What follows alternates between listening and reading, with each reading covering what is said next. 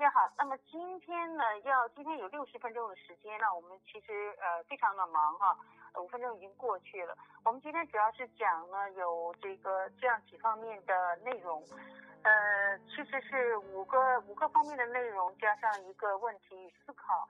那么第一个呢叫做什么叫做自信，然后为什么自信如此重要？其实这个是有点怎么讲呢，老生常谈哈。那么第二个呢是讲孩子自信来自何处？孩子的自信源于他信，这是第三个话题。第四个这个第四个或第四方面就是说孩子的自信是源于自己吗？那么第五个方面就是结论。呃，那这里面有一个问题与思考，就是不同年龄段的孩子怎么样去培养、鼓励、激发他们的自信心？大家记清楚，这个是问题与思考，是留给。家长们自己去思考的哈，那么不同年龄段的孩子，比如婴幼儿、学龄前、小学、初中、高中、大学，那主要特别是十三岁以上的这个孩子哈，那么怎么样去鼓励，然后去培养或者是激发他们的自信心，这是我们今天的主要内容。呃，主要的要讲的内容就是这么多。那我们接下来呢讲第一个问题，什么叫做自信？为什么自信如此重要？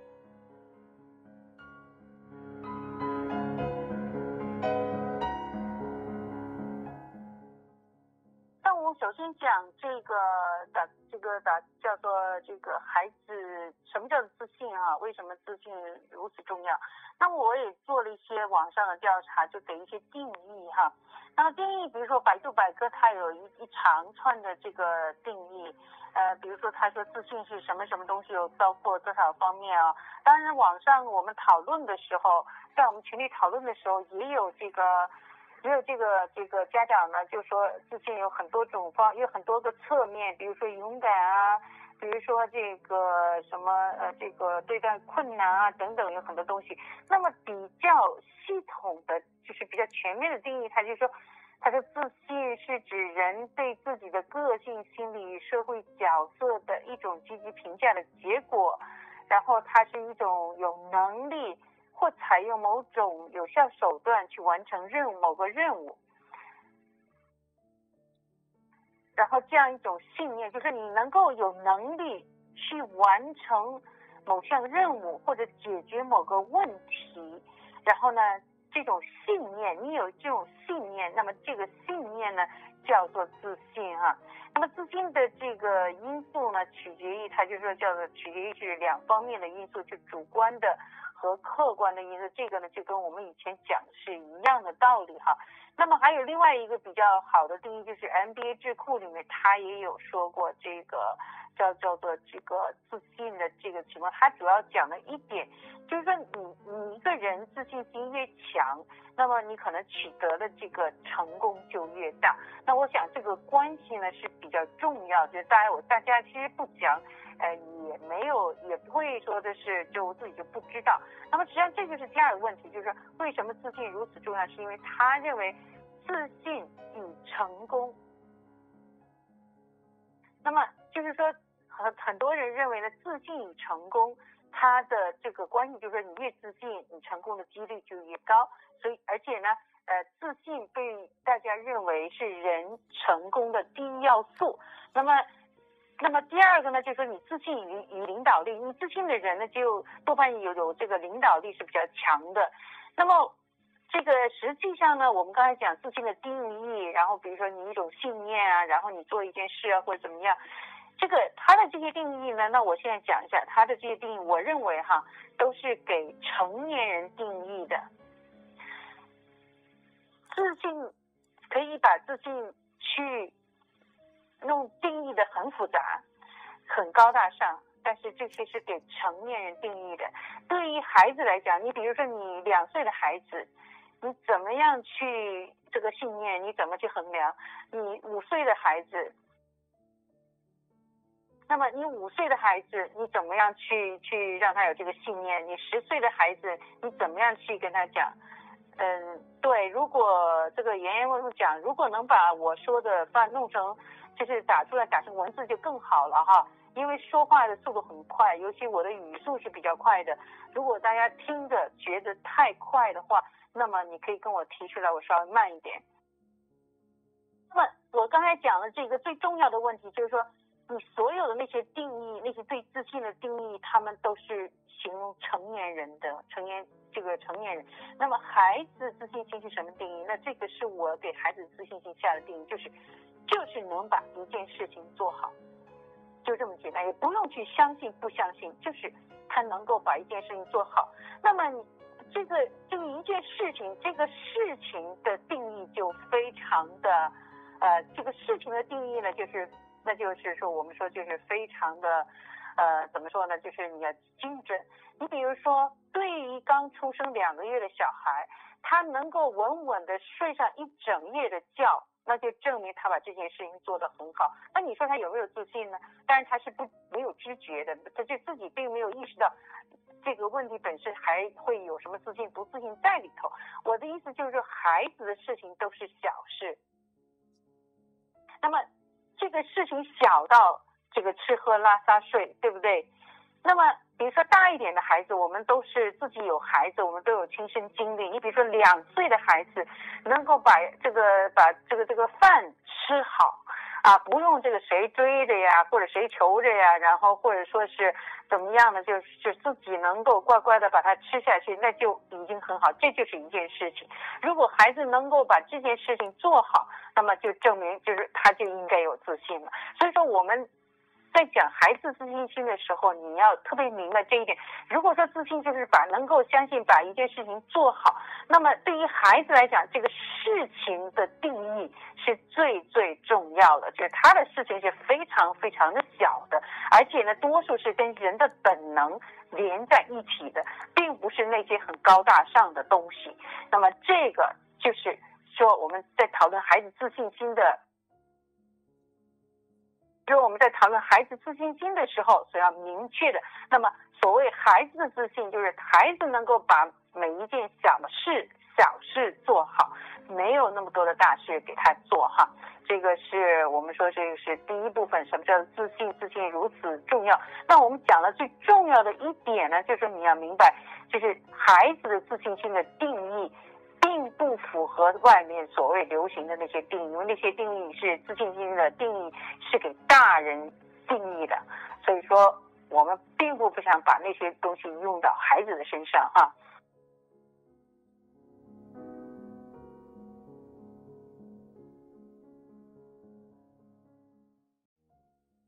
接下来第二方面呢，我们就讲孩子的自信来自何处。呃，网上收集了一下呢，其实跟刚才讲的也有很道理，多半就是两个方面，一个是主观的，一个是客观的，或者一个内在的，一个外在的哈。那么其实学过哲学，我们都学过哲学，因为哲学是高一的时候这个课程，我们都会明白这个道理。这个事情呢，都是分为内因和外因两方面的，从哲学的角度来来讲哈。那么，嗯，是这个做了一下这个，做了一下这个搜索。这个有些父母网啊，还是什么上面就讲，孩子自信来自何处呢？来自家长对孩子的无条件的爱和接受。那么，我觉得这里面就有个问题啊，这也是很多家长就是在问我的，他就是说，你这个无条件的爱，这很难执行下去哈，很难执行下去。那么为什么说很难经验？因为人非圣贤，父母也不是圣贤，真的是能看着孩子。假如说我们说孩子不停的犯错，那么一而再，再而三。的这个犯同样的错误或不停的犯错，然后父母还能做到面含微笑不动声色，那也就是除了庙里的菩萨，别人也做不到。你说是不是？咱们讲句老实话来讲哈，所以所所谓这个无条件的爱和接受，听起来是很好的，但是对于家长来讲，并不是一个真的是很好的一个怎么说呢？这个这个这是一个很苛刻的要求，人是做不到无条件的去。呃，基本上做不到无条件的去爱任何一样东西，因为人食五谷必然有七情六欲，对不对？那么你无条件的接受与爱真的是好难，所以我说接这个无条件和爱和接受对家长要求太高了。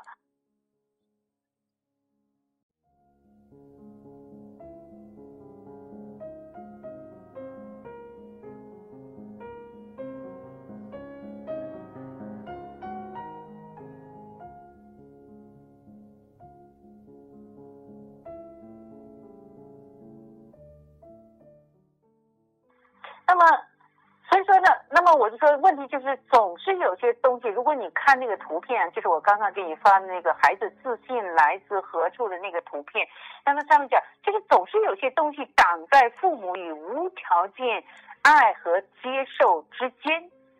那什么东西呢？这个东西可能就是说，哦，父母的情绪，其实不仅只是情绪那么简单，在所有的情绪。控制和你试图这个不要发火、不动声色的后面，实际上是你的价值观在起作用。也就是说，你最先判断了孩子有些东西做错了的时候，你是真的想指出来，因为你觉得你不指出来，你就没有尽到自己的责任啊。这是我们讲，就是说，因为从这个无条件爱和接受，我们讲开来，就是讲为什么无法做到无条件的爱和接受，这是这一点。清楚就好。那么，那么还有一部分，我们讲光讲内因或者怎么样，我们现在讲一个他性，就自信源于他性。那其实呢，这个呢，我们在群里跟这个 Elaine Wu 老师，还有其他的这个家长呢，我们稍稍做过探讨的哈。那么是这个他性呢，这个就是说是来自于，比如说来自于学校啊，主要是来自父母、学校、老师、朋友等等哈。那么是来自他性。那么这是这是一个方面，那么还有网友也在说，这个自信来自于孩子自己，来自于孩子做过的每一件事。刚刚我们在前面的这一章就讲过，你要首先把孩子做过的这个每一件事情定义好。那么他的事情有可能就只是能够学会吃饭，能够学会穿衣，能会系鞋带儿。然后会学会梳头发等等，就是这么小的事情哈，所以你要把这个记在心里。嗯，这个，嗯，这个我觉得这个反馈呢，我尽量争取给大家一个反馈。但是如果你用文字的话，你可以随时。在我们讲到的地方插一段文字进去，把自己的感想插进去。插进去的就是你插一段文字进去的好处呢，就是说你并不影响我的讲课。但是呢，当我们回过头来再看这一段的时候呢，就可以把你的文字呢也看进去。我觉得这个是可以的，不知道你们觉得怎样啊？啊，那么我们现在就讲了，讲了刚才讲的这个这个话题呢，就是孩子的这个自信到底到底来自何处？那么几个来源哈？那么一个肯定是源自于孩子自己做过的每一件事，那么还有一个呢，就是是源自于这个他性，就比如说父母啊、家庭这个家庭环境中的家庭中的成员啊，然后学校老师、朋友哈等等。其实最后还有社会环境哈，那么我接下来我们，那么接下来我们讲这个叫做就是孩子自信，呃，这个源于他性，先讲他性哈。那么他性就是说是，比如说家长、学校和老师。那我们家长肯定是最重要的，因为我们都知道家长家长是最重要，所以这也是为什么我们这个群在这个就是从二月一号到现在就聚集了这么多人。这个这么多家长的原因之一哈，我们都知道自己在跟孩子相处的过程中，自己作为家长所起到的这个作用之大，那么是足以改变很多事情哈，而且就可以说是我们家长是孩子天。当你是孩子的天的时候，那么你真的是可以这个改造很多东西哈。那么这个是，就说我们说这个他性。这孩子自信源于他性，那我们先来分析一下家长的做法都有哪些。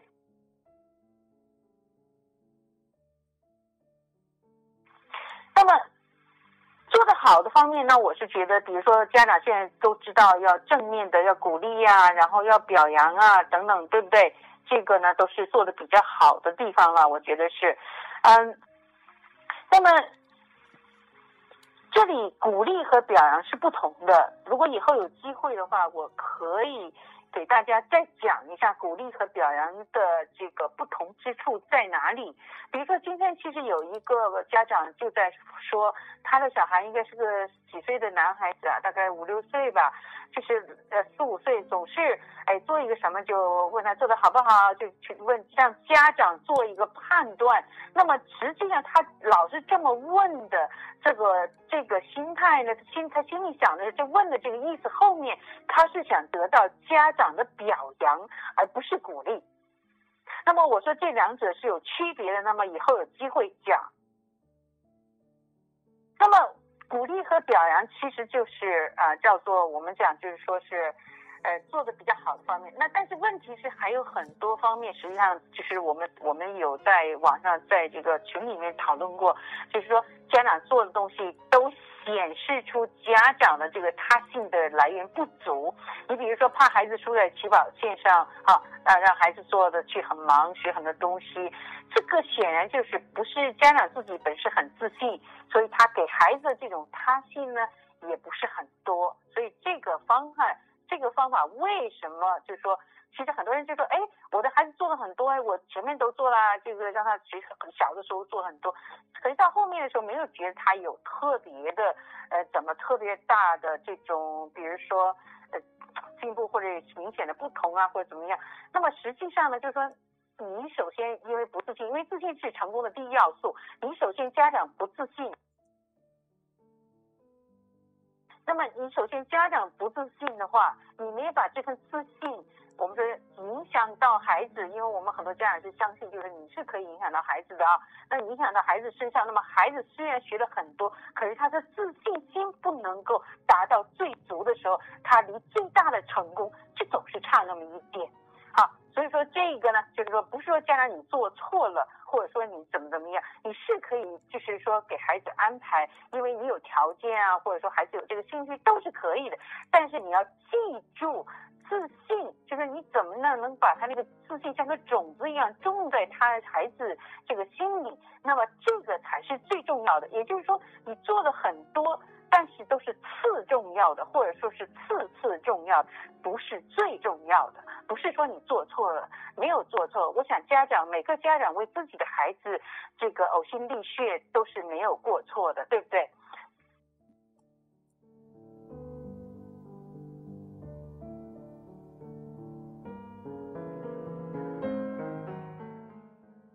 那么，那有一点。我提出来的，当然我说弟子可以找很多。那么有一点我一定要提出来，这一点我以前也论述过，就是提前学习叫超前学习这个东西。你超前学习，如果你是学这种我们叫做情商类的，就是你学这个学校学校里不教的东西呢，这个是没问题。那么为什么家长想孩子提前学习或者超前学习学校里要学的内容？那么就是说。可能就想着就是说，哎，你现在先学了，到时候到学校里你不就会了吗？会了不就是透着你就就比较聪明吗？那考试的时候是不是就能考得好一些？但是实际上是透着这个家长对自己的孩子不太相信哈，就是不太有自信。那么你没有这个他信的时候，那你怎么样去影响孩子的这个自信呢？对不对？那么所以我觉得这个这。就是这个超前学习有很多弊端，不仅仅是一个不自信的问题。那么接下来还有一个最重要的问题，就是我们当我们学一件新的东西的时候，学一个新的知识的时候，我们实际上当我们学到了这个知识，我们是对这个知识充满了这种惊喜，充满了这种激情，充满那种渴望。可是呢，因为你的孩子。提前学了学了一一次，可能还不一定学的特别完整。那么再到学校的时候再来一次，这个就是吃的剩饭。它已经不像吃那个刚做出来那个新鲜的米饭一样，那个颗粒饱满、那个滋润的，然后呢咬在嘴里那个香香的、新鲜的、甜甜的味道，它没有那种感觉。你天天让孩子吃剩饭，然后你还让孩子透露出惊喜，我觉得这个有点太难了吧。那么接下来要讲的这个呢，就是对孩子经常性的耳提面命。这个经常性的耳提面命，这个呢，我就说是不仅仅就是说需要这个学习学习，包括生活中的很多事情。你比如说，呃，这个我记得听到听到的举的例子很多了，比如说，哎，每天都告诉你，每次都告诉你回来的时候把书包放好，把鞋子放好，把什么什么。可是当你每天都要重复这些耳提面命的东西，实际上呢？你也是一种不相信孩子的表示，比如说他可能这一次没有做好，然后呢你就提醒了，然后你次次提醒他，次次都没有做好，每次都需要你提醒了之后他才去做，或者到最后你提醒了也不去做。那么实际上因为最初你没有相信这个，没有给孩子那个那种相信任，所以说呢他这件事情就是做不好。话讲回来，实际上在孩子成长过程中。你仔细想想看，他其实是没有一件事情能做好的。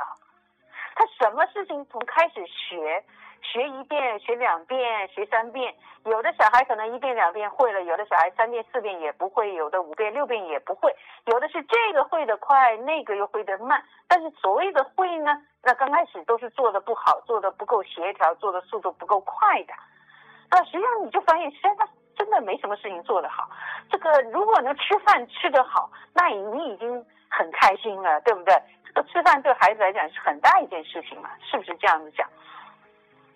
那么这个就是这个就是我们讲这个家长的做法啊。呃，刚刚这个这个家长，我是李红，他就讲，现在国内提前学习很普及，放假正是提前时，所以我就想，如果你想让你的孩子每天吃剩饭，然后还希望孩子能够表现出吃新鲜饭的这个刚出锅的这个饭的这种渴望和这种热情的话，那我觉得基本上是不可能。啊，那么我们就是说，那这个问题是另外我们另外时间讲，就是这个渴望这个问题哈。呃，接着我们再讲学校老师等等这些外在的因素。我认为呢，就是说你可以关心，但是你真的没必要花太大的力气。这个要看也要看孩子的年龄哈。呃，那比如说，他们今天就是实际上就是有不少人在讲这个国内的老师呢，他是比较严格的，然后呢，他是呃不太鼓励的。那那么偶尔你碰到一个善于鼓鼓励这个孩子的老师呢，你真的是要很开心很开心哈，然后你要这个很感激。那我觉得就是求人不如求己哈。呃，虽然老师呢，我是觉得老师呢，只要完成自己的职责，就是说。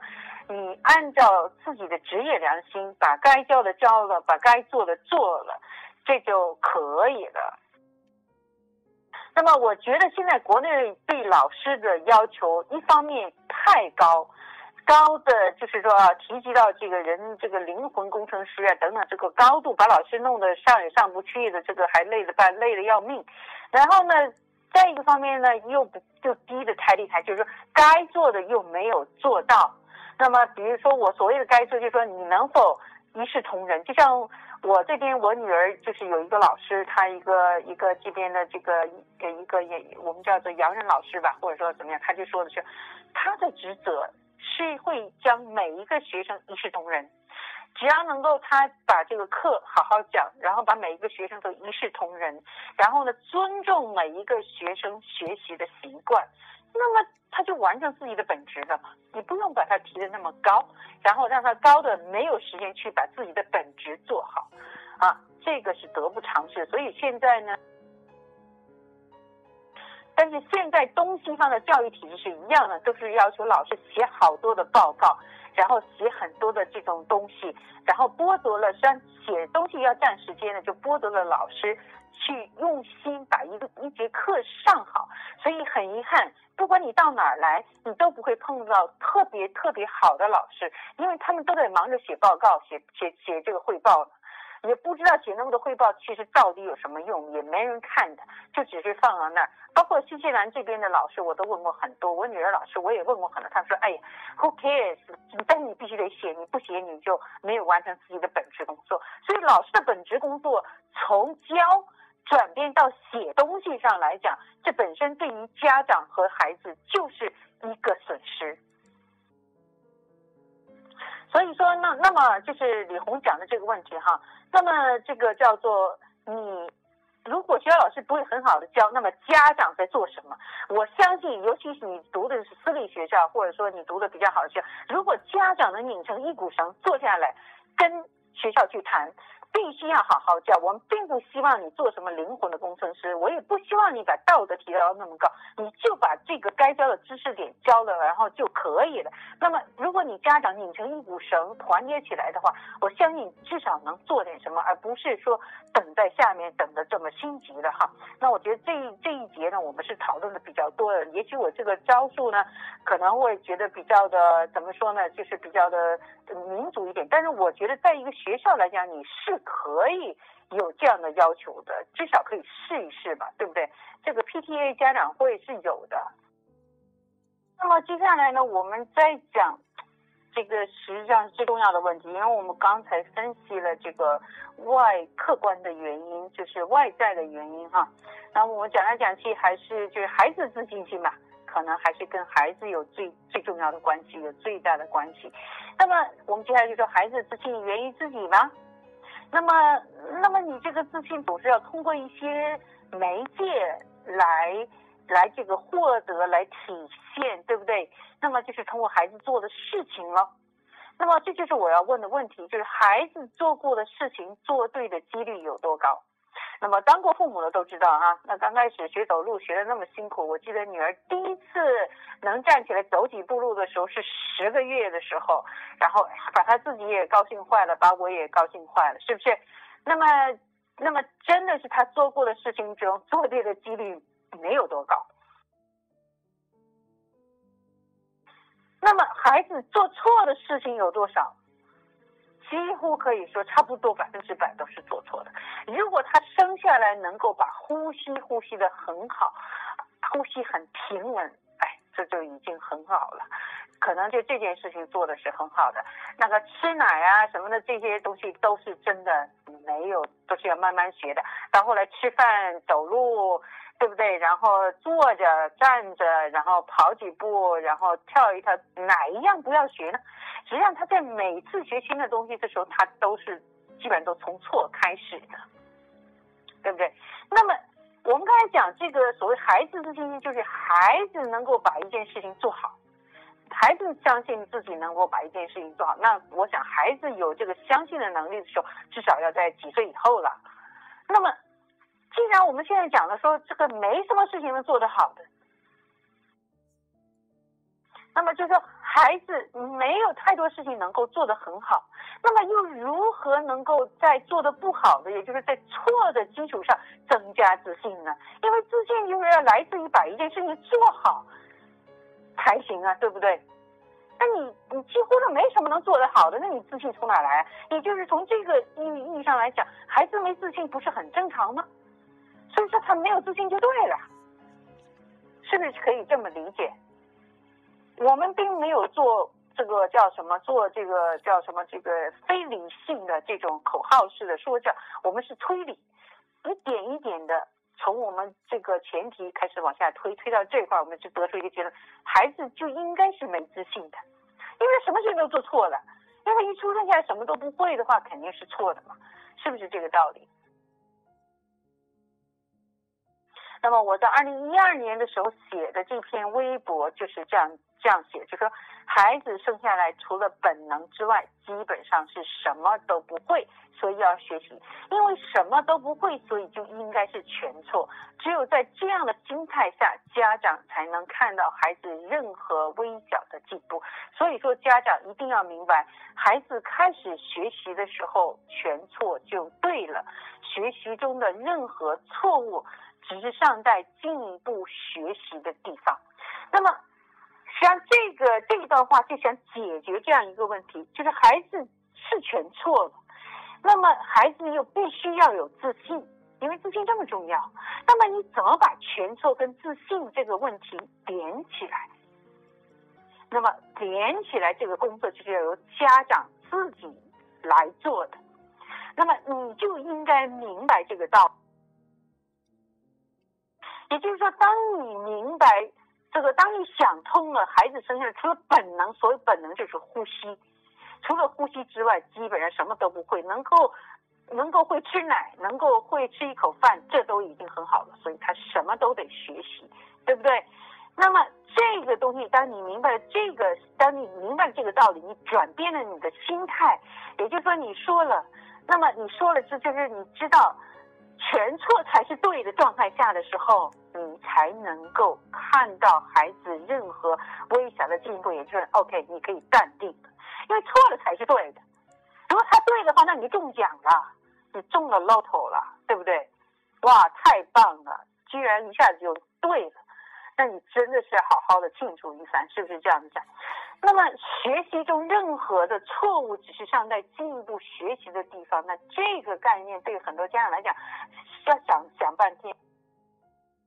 那这个概念呢，呃，我是这样，你中间呢，就是说各位家长，就是中间虽然有自己写的文字，但是你需要把所有的我的这个音频呢连起来听，才会是完整的一一堂课哈。那么我今天就讲，就是学习中的任何错误，只是尚在进一步学习的地方。那么我其实这这几年呢，我是对对新西兰的教育这个教育部呢，我是比较的有有这个不满。为什么？他制定了很多所谓的标准，当然国内的标准就更多哈。那么什么标准呢？就是哦，你这个孩子在什么年龄，你在这个要。多少速度之内你要达到什么水平，然后你要达至你要会多少东西？那我认为这个东西是不应该的，在小学阶段真的不应该弄到这个这么这个剑拔剑拔弩张的这个这个地步哈。这个插一句哈，这个除了呼吸，其他别太着急。这个妍妍说的，你说对了。人家都说这个简单的事情重复做就是成功。如果谁呼吸这件事情多简单，第一呼吸就结束了，对吧？可是你如果能把呼吸这件事情做做上两百年，那你真的是太成功了。我估计全世界的人排着队都来向你取经哈。这个是中间插了一句啊。我接下来讲学习中的任何错误，只是尚在进一步学习地方。你从错开始，那么。他学到的地方可能会慢慢的一点变成对了，那么你看到的仍旧是还是有错的地方，也就是他本来就应该错的地方。那那个地方就是他可能试了一次两次，但是他还没有完全的懂得，也就是说他还需要进一步的学习。那么还有的所谓的错的地方，他没有学到。所以，说才会说，学习中的任何错误，只是尚在进一步学习的地方。那么，我们在讲我们所说的这个，是跟孩子的自信有关的。为什么说跟孩子自信有关呢？那么，我在讲就是说，你学习中任何错误，只是尚在进一步学习的地方。为什么说这个地方是跟孩子自信有关的？当你觉得他。就应该什么都错的时候，他就没有错误了。也就是他试了一次，能够去试就已经很好了。这个去试本身就是对的。那么，是不是是不是就是就是做对了这件事情？所以你就能够很容易的看到他对的地方。那么你看到他对了，你再去鼓励他，你再去表扬他，你就做的很自然，你就不需要去做那个哦无条件的相信他。接受他，你那样做你是难为自己哈。那么，当你真的觉得他就应该是错的，然后他去试了一下，这个就已经很好了，那么你就会真心的去鼓励他，去表扬他。那么你这样一鼓励一表扬，哎，孩子，那么就是当你你这样一鼓励一表扬，孩子自信就来了，对不对？那么这个就有了一点自信。那么孩子在多做一点事情的时候呢，那么。你你又是把心态放正，就是你把你自己的心态放正的时候，放在就是他就他就不应该会，那么他有一点点会哦，那真的是中奖了哈，你中了 lotto 了。那你当然你那会儿你就会不仅仅是表扬，你可能欣喜若狂了，你说哇太棒了哈，你很激动，你觉得太棒了，你做的太好了。为什么？因为你觉得他能去试就已经很好了。其实我们这说的是一个什么呢？说你说的是一个起点。也就是说，当我们衡量一件事情的时候，我们总是看到了这个，把这个衡的这个事情，要看的就是说全部做对，或者至少要做对百分之八十、百分之七十才算做的比较对。那么你是把这个事情的这个看的，那么你就是你是把这个事情看到这个事情呢，是要看从对全对的角度出发。作为衡量孩子做的状态。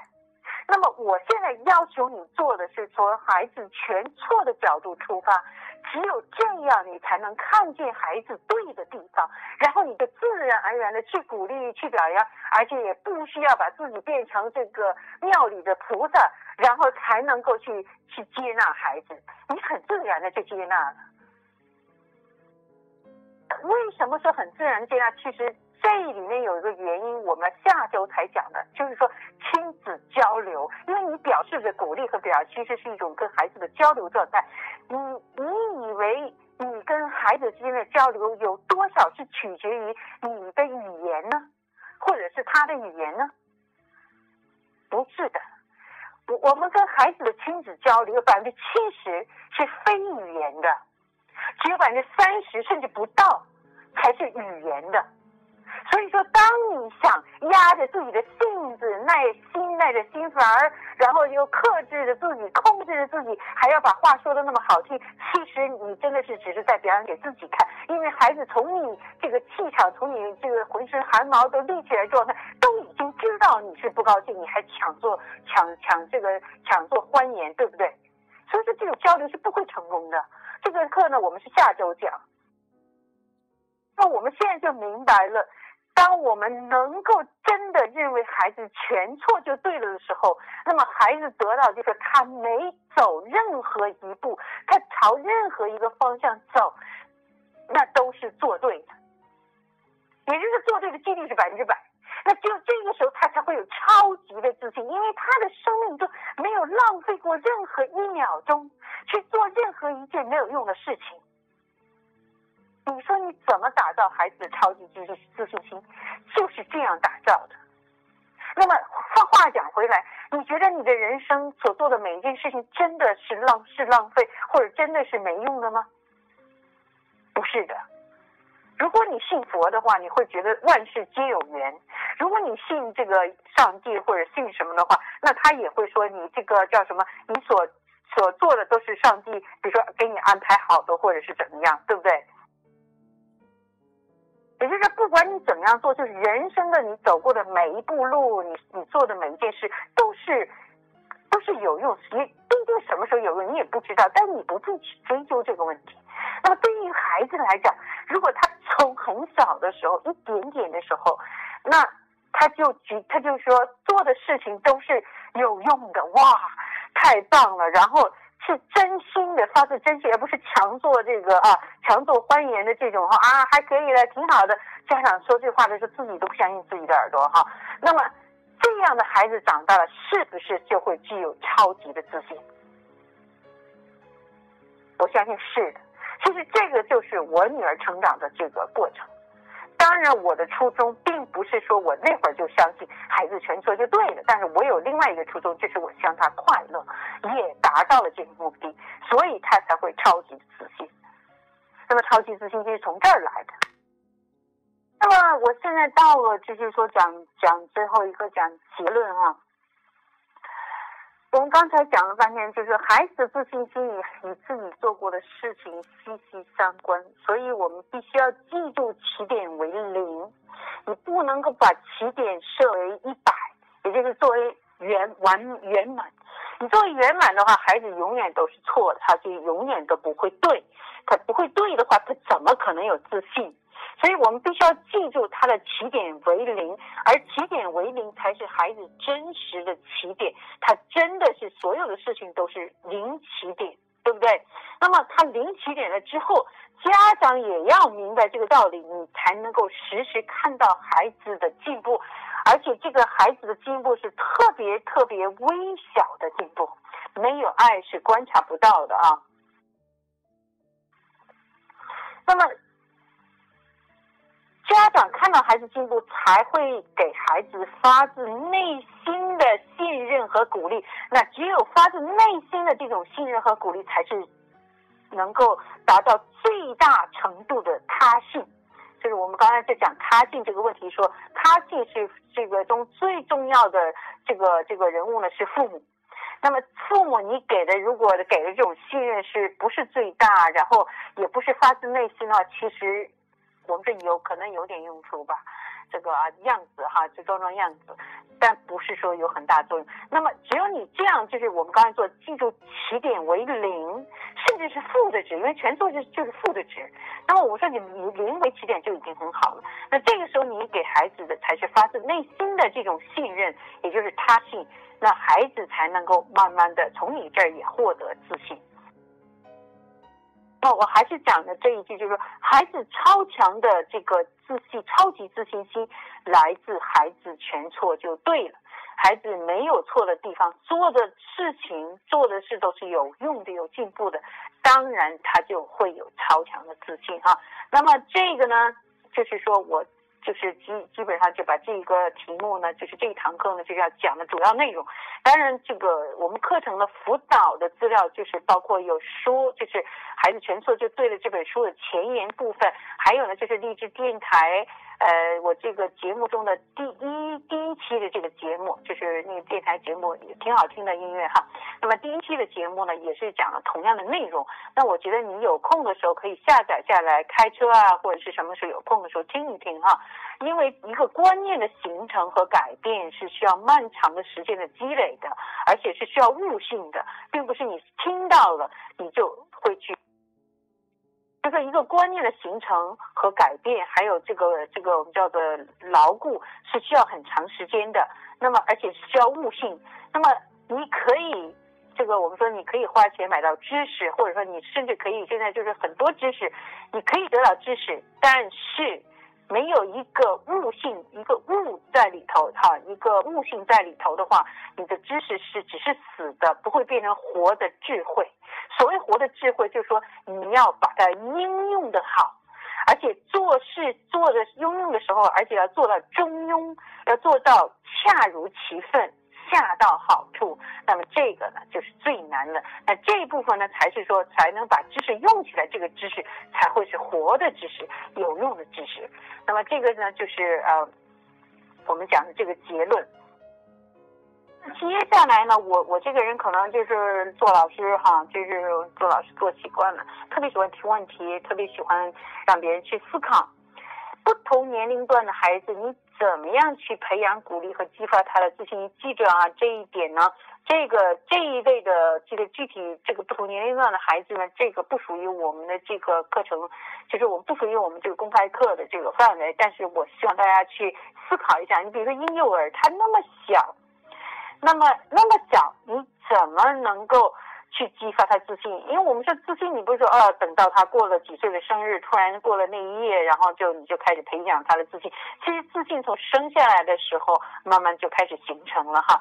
那么学龄前当然很重要。一般说我们讲学龄前的孩子就开始能够开始表现出一些自信的话，可能小学就会做的比较的比较的容易，或者说比较从容一些。那么小学做的从容一些，是不是初中呢就会连着有往上走的顺一些，对不对？那么高中，尤其是十三岁以上的孩子，那当然呢，对于十三岁以上的孩子呢，我是有特别的课程的，中英文、中文的都有。那么尤其是改变自信这一块哈，这是有特别的课程。那么还有大学，那么。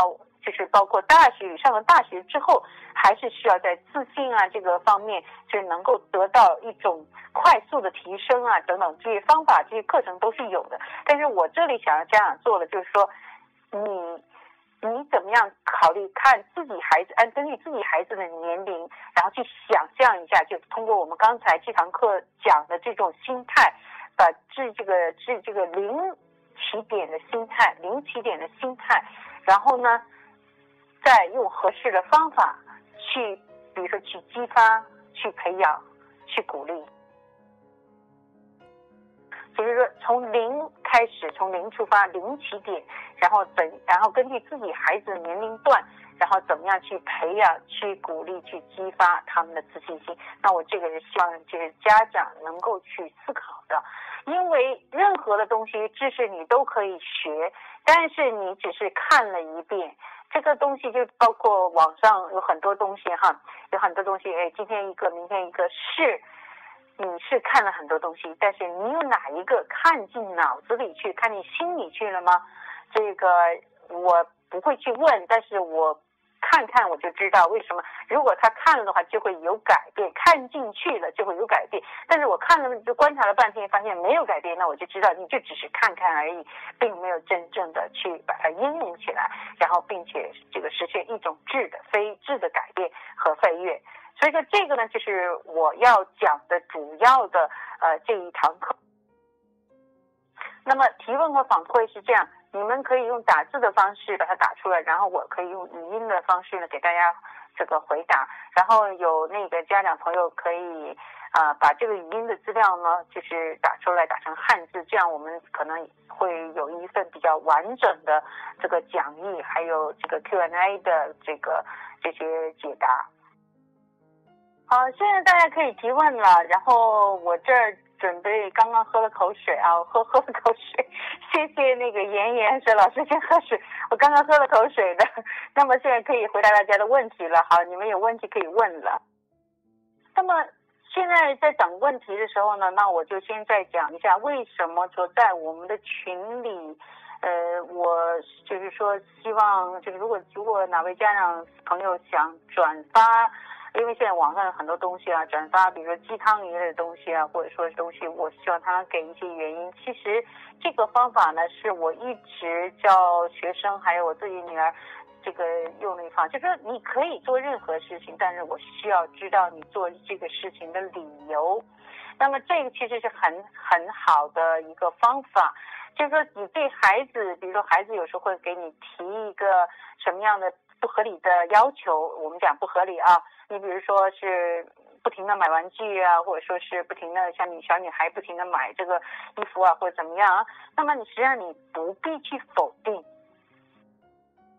我看到有些人说，哎，这个孩子的不合理要求，比如站在商场中间一定要买一个什么东西，不给买就哭或者怎么样，你不必要去否定他，你不能买，然后你说你这么不懂事，等等等等。这个你，那么你就是说可以提要问他为什么要去做这件事情，然后你听一听他的理由是否是否合适。如果他合适的话，就是理由充分的。那你如果不能够完全满足，至少你可以考虑，呃，有一半呢，或者说是有部分可以满足。那我觉得这样的话，我们就有一个比较能够讲理的这个方式来解决这样的问题。